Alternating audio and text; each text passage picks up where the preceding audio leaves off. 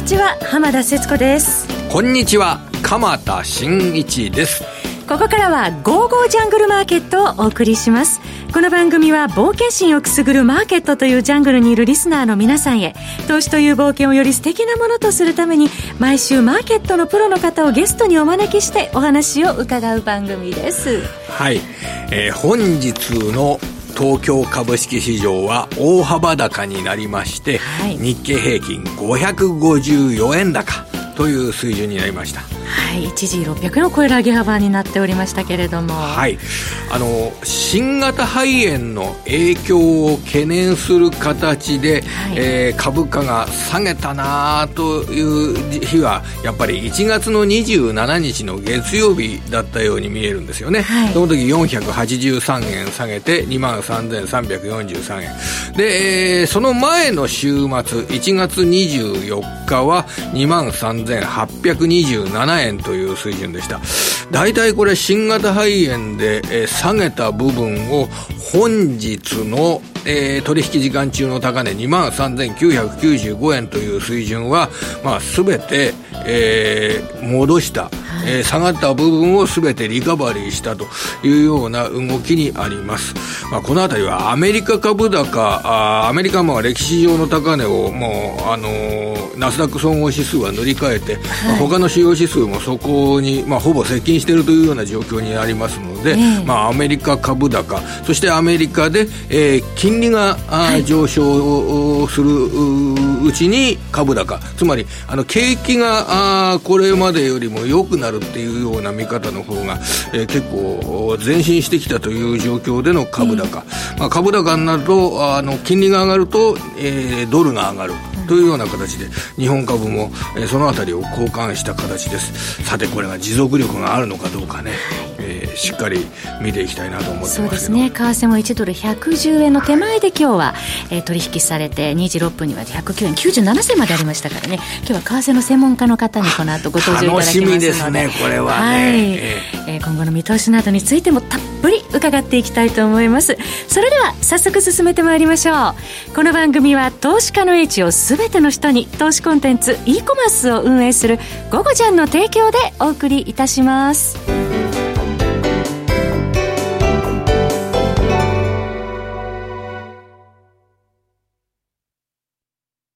さて、国内では決算発表も、本格化です今回は特にですね、その決算発表において今後の見通し、はい、えー、コロナウイルスによる感染者増加、そして中国で、えー、工場の生産が止まって、えー、それがこれから、えー、10日以降生産活動が再開するというような見通しにあるわけですけれども、はい、まあ、そのあたりがどんな影響を与えるかということについて、えーー、決算発表のより見通し、えー、ここに関心が向かうところですよね。はい、で、見通しといっても、会社側が出してくる見通しとともに、現状がどうなっているか。はい、これが大切になってきますよね。つまり、あの、今日はそうですね、4911の化粧品メーカーの資生堂、まあよく知られた資生堂が12月本決算を発表して、はい、そして新しい年度の業績見通しを明らかにしてるんですけれども、はい、これがですね、ただ決算単身を見る限りは、えー、要は、今12月期の営業利益1170億円、2.8%の増益という見通しを明らかにしてるんですけど、はい、ただ、決算単身を見る限りは、えー、新型肺炎の影響を織り込まずということで見通しを、えー、出してるんですよ。はい。まあちょっと口が悪い言い方になったら申し訳ないんですけれども、今の段階でその資生堂の新しい年度の業績見通しを考える上で、新型肺炎の中国人の消費ですとか、中国における消費、このあたりを織り込まないで、日本のの化粧品メーカーの2020年12月期の業績を見通すということに、大きな意味があるのだろうか、うん、ということは、これは、あのー、ちょっと口は悪いかもしれませんけれども、はい、心配になってくる部分ありますよね。うん、あのー、今の段階ででもこれ分からないというのが正直なところで、実際業績の見通し出す上では、うん。あの、質問に答えられるように、はい、数字を説明する上で、理屈に合った説明をしなきゃいけないわけですよね。こういった数字を見通している。その数字の根拠となるのは、こういった背景である。というふうな、あの、数字の裏付けが必要になってくるということが必要になりますけど、新型肺炎による中国の消費の減少ですとか、えー、サプライチェーンの、えー、動きが鈍るとか、はい、そういったことを今の時点で数字的な根拠をもとに説明するというのは、これは難しい。としか言いようがないわけですね。そうですね。それが資生堂の社長のコメントにつながるわけですよね。で、ね、ここで、はい、えー、ただこう、それを試みて発表している会社もあります。はい、え今週は、花王。はい。花王が決算発表を行って、はい、花王は200億円の売上高の見通しで、レンジをつけて見通しを発表した。うんえー、つまり、本当の、普通の見通しはこういう見通しだけど、場合によっては200億円下振れるという形で、売上高の見通しで200億円のレンジ、幅を持たせて、えー、顔は売上高の見通しを今12月期予想してきました。はい、その計算方法はこういうものです。つまり、今のインバウンド売上高は、現状の売上高1兆5000億円規模の当社の売上の2%である。えー、そうすると、インバウンド売上高は全体で300億円になる。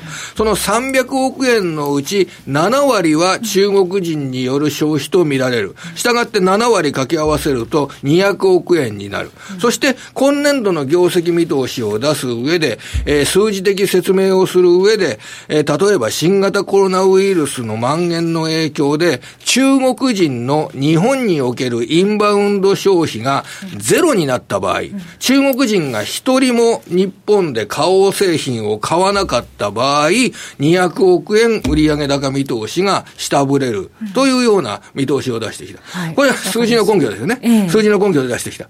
でも、こういう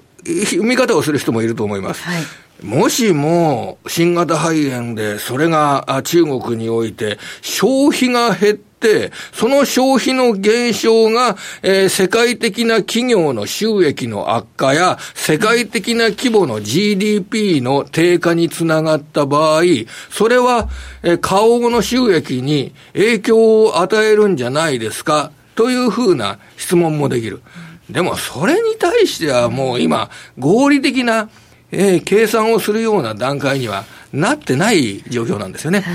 これがもしもですね、あの、1ヶ月早く、あの、新型肺炎などが、あの、患者が出てきて、えー、今から1ヶ月後だったら、えー、このコロナウイルスの影響が世界の GDP をこれだけ押し下げる。世界の GDP をこれだけ押し下げると、0.1%の GDP の押し下げは、過去の20年間を見ると、当社の売上高を何パーセント押し下げるので、で、当社としてはコロナウイルスが GDP を 0. 何パーセント押し下げることを前提に、当社の売上高はこのようになるという、そういうあの、数字的根拠をもとに発表とかができるんですが、えー、今はそれが、できないという状況。まあ今日もね、トヨタの取引時間中の決算発表の中でも、ね、どういう影響があるんですかって言っても、影響があるかないかを含めて、業績見通しは織り込ん、には織り込んでいない。今の段階ではそれしか言えない。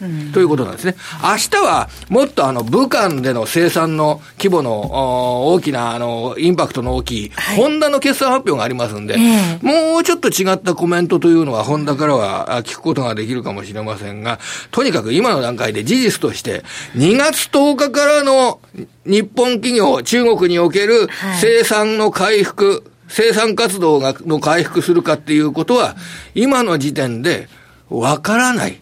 これが事実として受け止めていただければと思います。おそらく2月10日から生産活動が回復するかどうかについて、金曜日、土曜日、日曜日のいずれかに、習近平さんから公表があるでしょう。はい、そこを待たなければ、うん、えー、わからないというのが現状でしょうね。まだまだ不確実性がね、あるというところですね。えー、さて、ここからはゲストの方をお招きしてお送りします。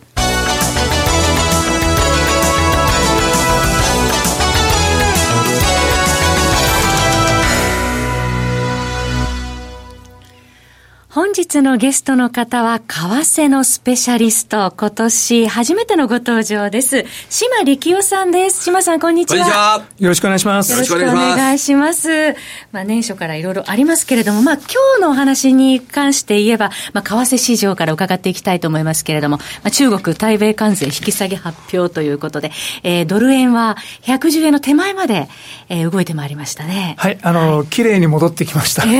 えー、あの、今年は本当にあの、まあ、それ今に司令官の殺害ですとか、あの、えー、新型のコロナウイルスですとか、はい、予想外のことがポロッポロっと出てきますので、はい、なかなかあの、その、経済分析の積み上げから来る、なんですかね、予測っていうのは、あまり意味のないような 年になってますけれども、えー、でも、やっぱりコロナウイルス、やっぱりアメリカの方は、遠く離れた事象なので、はい、あまり関心ないっていうところが、うんあの実情なんじゃないかなと、中国の、ね、サプライチェーンとかはもしかしたら大変になるかもしれないけれども、はい、まあ、まあ、それはアメリカにとってプラスなんじゃないの？みたいな話もありますし。逆にアメリカではインフルエンザの患者数が増えていて、そちらの方がね、猛威を振るっているというニュースもありますそうなんですよね。もう8000人以上亡くなられてます。はい、ですから、あの、新型コロナウイルスどころじゃないんですが、新型のコロナウイルスに関しては、中国からの人、もう完全に止めてますんで、まあ、中国国内あ、じゃない、あの、アメリカ国内に対する影響はほぼない。っていうことですよね。そうですね。それでアメリカというのは国土があの非常に多く、人口も多く、その人口が増えている国なので、えー、そのアメリカ国内の需要を取り込むというような形で、えー、この地域で、アメリカ地域で、えー、大きな経済圏が確立しているというような部分が結構大きいという声なんかも聞きますけれどもね、これ。え、まあ、あの、経済自体も大きいですし、まあ、中国はあれですけれども、あの、アメリカの企業のですね、グローバルな経済活動全体から見てみると、製造業ないんで、基本的に。ええー、まあ、ほとんど影響ないと。まあ、中国での売り上げがちょっとアップルとか、そういうところがちょっと落ちるかもしれないんですけれども、でも、どうなんでしょう。ウーハンのみですから、うん。そうすると、この為替相場について、まあ、足元のそのコロナウイルスの、えー、影響などを踏まえた場合は、どんなあ捉え方、そしてどんな実践的、えー、手法を、えー、考えていけばよろしいんでしょうかね。えっ、とですね、あの、基本的に多くの市場関係者が考えていることは、SARS のことを参考にして動いてるっていうことなんですけども、はい、まあ、SARS と本当に今回の新型コロナウイルスは違うんですが、SARS の頃はまあ3、4ヶ月ぐらいで、えっ、ー、と、収束宣言をしたので、その手前からもうマーケットが先取りしてですね、どんどんどんどん上がっていきました。まあ、同じようなことが起こるんだろうということで、まあ、どのタイミングで先取りが始まるかわからないんですけども、えらい早く始まりましたね。そうですね。で、あ中国経済に対してはですね、第一クォーター、あの、第一四半期に関しては、おそらく GDP は4%ぐらいまで落ちると。けれども、第二四半期はその分だけリバウンドすると。で、えっ、ー、と、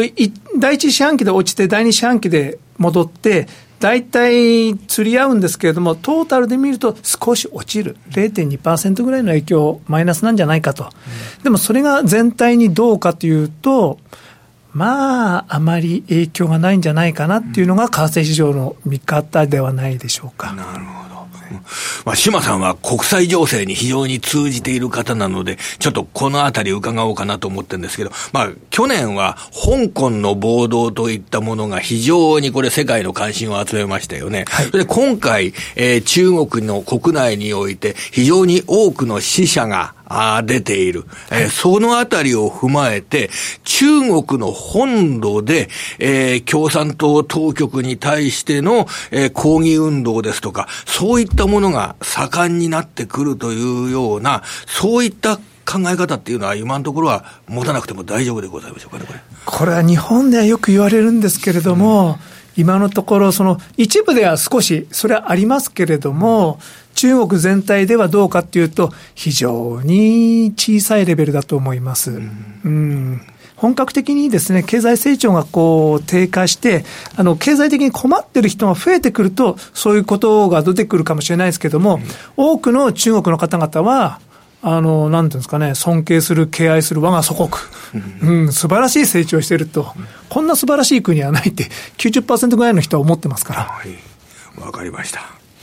えー、さて、そのニューヨーク、えー、市場を見てますと、まあ、今週はその新型肺炎の影響よりも、国内のあの政治の状況が反映されているというような ところ、マーケットにありましたけれども、いよいよアメリカの大統領選、幕開けとなりましたが。はい、はいいや、あの、アイオワの、その VTJ 実施が伸びたっていうのは、これね、話すのがね、すごく難しい名前なんだ。いや、これはね、いやね、あの、プロの、あの、アナウンサーの方に、ちょっとその名前、正式に一回言っていただきましょうか。最若手の中道のブティジェッジ氏。はい。はい。ブーって伸ばさないんですね。ブティジェッジ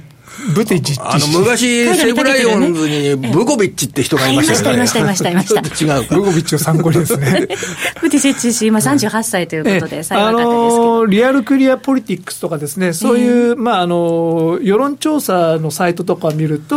ブティジェッチ氏はですね、あの、まあ、7%とか8%とか、そういう低い支持だったのに、アイオワは蓋を開けてみると、はい、トップ近辺にいると、えー、いや、これは驚きですよね、そね。それからバイデンさんが全然だめと、はい、まあ、これは、あの、要は昨日あたりの、あの、アメリカ株高の材料になっているという指摘があります。はい。あの、えっ、ー、と、この、恩は、あの、民主党の中だと現実的な、あ政治家で、あの、左派ではない、社会主義的な、えー、色彩のない、えー、民主党のリーダーとして、えー、ブディティッチ氏、はい、えー、こちらがああると、バイデン氏もそのような捉え方がされたけれども、うん、そのバイデン氏が全然これ人気がないということで、ブディジッチ氏に、えー、その現実的なあの政策をする人の人気が傾くと、うん、えー、これはあの社会主義の色彩ではないブディジ氏が有利になるんじゃないか。それは経済にとってはプラスになるだろうというような、そんな捉え方がされて、株価が上がったっていう指摘があるんですが、これでいいんでしょうかね、あそれはあると思います。あの今年の最大のリスク、僕は考えるのは、やはりバーニー・サンダースさんや、ウォーレンさんのような方が民主党の大統領候補として出てきて、もしかしたらこっちの方が勝つかもしれないという雰囲気が出てくると、資産市場には大きな影響出てきます。けど、ブティジェッジ氏であれば、あの、政策を見ると、富裕層への増税とか、法人税上げたりとか、そう書いてあるんですけれども、あの、まあ、もともとマッキンゼの人なんですよ。ええ、マッキンゼ出身の人が、経済壊す、資本主義をすごく勉強している方なんですね、そうすると。彼の経歴を見ると、もう戦略的に動いてますよね。ちょっと軍歴をつけたりとかですね、あの、市長さんにやったりとか、まあ、あの、その、ももう最初から大統領になるつもりで、こういう経歴があると有利だろうと思って、彼は戦略的にやってるんだと思います。まあ、軍隊経験があるっていうのが、やっぱりそこで光るわけでしょうかね。ええ。まあ、その中道派のブティチッチ氏は、まあ、ウォール・ストリートはではそれほど恐れないというような歓迎じゃないですか、ね、仮に共和党と民主党との間の戦いの末で、その民主党の方が大統領になったとしても、えー、資本主義、えー、自体が大きく変わるとか、あの、富裕層が、あの、アメリカから逃げ出すとか、そういう時代にはならないだろうという。ならないと思います。あの、まあ、ブルームバーグさんもそうなんですけれども、はい、ただ、あの、トランプ流がどんどんどんどん行き過ぎると、うんやはりあの富裕層だけがどんどん伸びて、あのやっぱり社会が不安定になるんですね、それで民主党のちょっと中道派的な方々が政権に就いた場合、やっぱりその恵まれ、あの影のあの日に当たってない方に対して、もっとですね、お金がいくような。政策を取ることで、かえってまあその資本主義、アメリカ資本主義そのものを長続きさせるという、そういう作用はあるとは思います。はいそしてトランプ大統領にとっては、あの弾劾裁判も裁判も無罪の評決下されたということですもうちょっと何かあるかなと思ってたんですけど、えー、全然裏表なかったですね。はい、でね、ペロシさんはトランプ大統領の演説の後ね、ビリビリビリビリ髪破ってたりしましてね。あれはまずいですよね。あんまりろくでもないろくでもない国だなっていうような感じもし、それ、印象を持った人多いんじゃないかと思いますまあ、国としてはどうかわからないですけども、あれだけを見るとですね、完璧にですね、トランプ勝利ですよね。あの、で、民主党はですね、なんかあの、文句ばっかりつけてる変な人たちだって自分のためにならない、自分たちの民主党のためにならないですよね。それどういう角度で考えてもですね。で、トランプさんもですね、あえて弾劾裁判のこととか話さず、はい、あの、新しい政策をどんどんどんどん言うんじゃなくて、自分の実績、それからですね、あの、いろんな方々を招待してですね、あの、社会の光が当たらないような人たちを一人一人こう紹介して、ああいうのトランプさんすごい上手ですよね。やっぱり僕だってほろっときますもん、見てたら。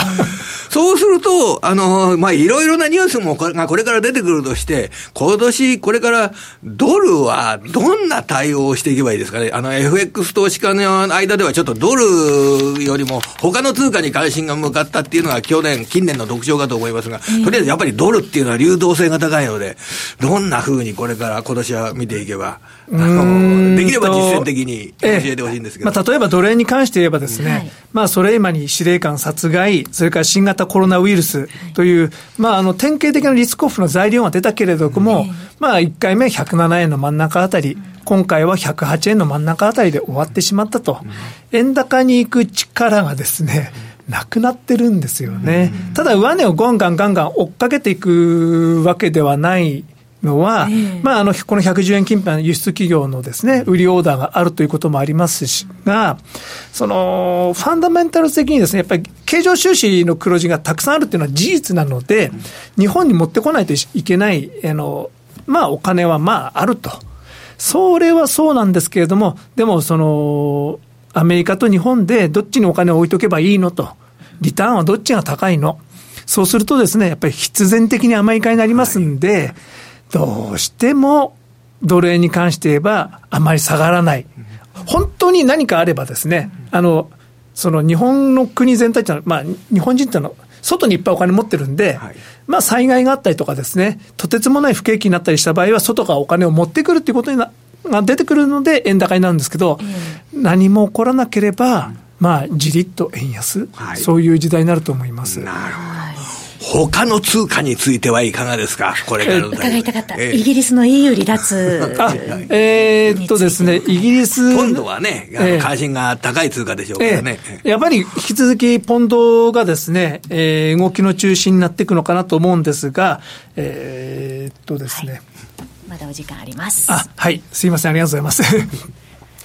まあ、あの、一応もう離脱は決まりました。けれども、貿易交渉がですね、あの、欧州との間でまとまらずに、えー、っと、離脱してしまう可能性があると。その場合は合意なき離脱と同じことになってしまうんじゃないかと。そういう、あの、恐怖感があります。で、また、あの、その、ジョンソン首相がですね、そういう恐怖感をあえて、こう、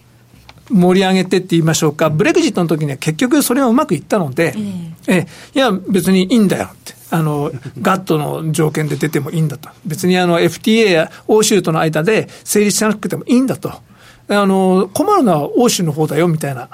あの、強気の対応ではあるんですが、本当のこと言えば、あの、欧州はですね、別にイギリスとイコールパートナーではもうないんですよね。欧州の方が明らかに立場強いです。ええ。まあ、どうなのかわからないところはあるんですが、えっ、ー、と、2020年の6月にですね、移行期間の延長するかどうかっていうのは最終決定されます。はい、そこに向けてですね、まあ、あの、本当はですね、イギリスはもうブレグジットも決まって、多分、最終的には、まあ、うまく話がまとまって、うまく離脱するとは思うので、割安なポンドが買われるっていうのが基本シナリオだとは思うんですが、この年の真ん中の6月に向かってですね、まあ、おそらくあのこう対立が激しくなると思いますんで、はい、ポンドがちょっと下降曲線に行く可能性はないわけではないなとは思います。で、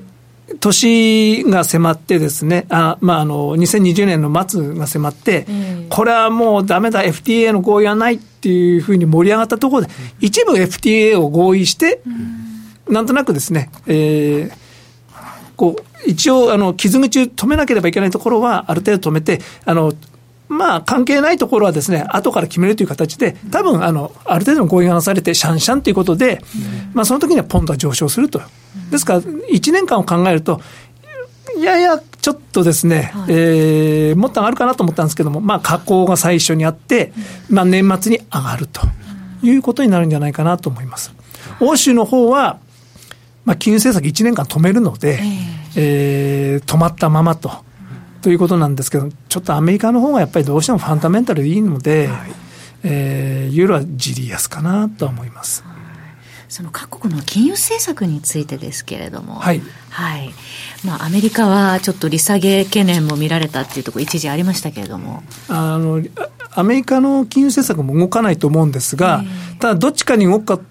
かというと、上はないんですよね。何かあると下しかないと、まあ、株価が落っこったりとかですね、えー、何かあった場合、利下げはあるけれども、何もなければこのままということなんじゃないですかね。うんまあ、新興国などはもう利下げのが続いてるというような、そんな観点ですけどね、あの、日本人にとってちょっと FX と離れちゃうかもしれませんが、あの、ブラジルの通貨とかトルコの通貨とか、そういった、あの、高金利通貨についてはいかがですかね。ブラジル今、金利も結構下がってるんで、政策金利が今5%台まで落ちてるんですよね。まあ、あの、長期金利はまだありますけど、えー、っと、ただ、まあ、アメリカが安定してて、利下げ基調という認識があれば、新興国は OK と、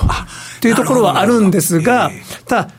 アメリカのこの米中の貿易交渉で、だいぶ中国がですね、アメリカから輸入することが決まりました。で、一番割り食うのはですね、ブラジル。大豆を買う言うたのに、うちの大豆が売れると思ったのに、なんでまたアメリカやねんという。まあそういうのは、あのー他の国に目、まあ、アメリカファーストなんで、本当にアメリカファーストになっちゃってですね、あと原因、産油国ですね。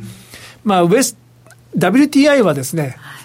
高値維持かもしれないですけども、ドバイとか北海原油とか少し下がってくるんじゃないですかね、うん、WTI と北海原油の価格差こうスプレッドが狭まるような。原油の価格はなんか正念場の位置に、えー、まで下がってきたっていうような、うそういう位置ですもんね。ええ、まあ原油はもう供給過剰なので、うん上がりにくいですよね、うん、あれが景気見通しがその原油価格に反映されてるとするのであれば、なんかアメリカの株って結構高すぎるような気持ちも出てくるんですけれども、僕はそう思わないそうでもない、やっぱり企業が強いっていう。企業が強い、あのもうあの原油の価格で経済を占うっていう時代では、だんだんなくなってきてるんじゃないですかね。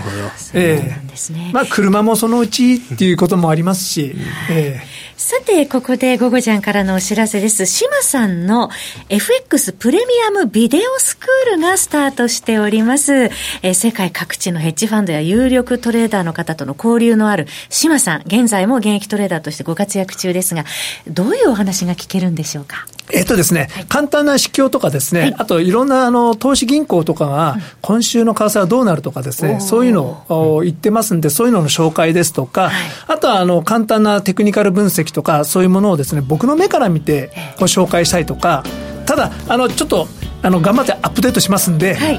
えー、楽しみです。まあ一回ゴモジャンのホームページに行ってですね、ご覧いただければと思います。いいですよね。月3500円となっております。お時間となりました。本日のゲストは島力夫さんでした。島さんどうも。ありがとうございました。ありがとうございました。えー、番組もそろそろお別れのお時間です。鎌田さん今週もどうもありがとうございました。ありがとうございました。えー、来週も素敵なゲストの方をお招きしてお話を伺いますのでどうぞお楽しみに。それではまた来週。この番組は投資家の位置を全ての人に投資コンテンツ e コマースを運営する「ゴゴジャン」の提供でお送りしました。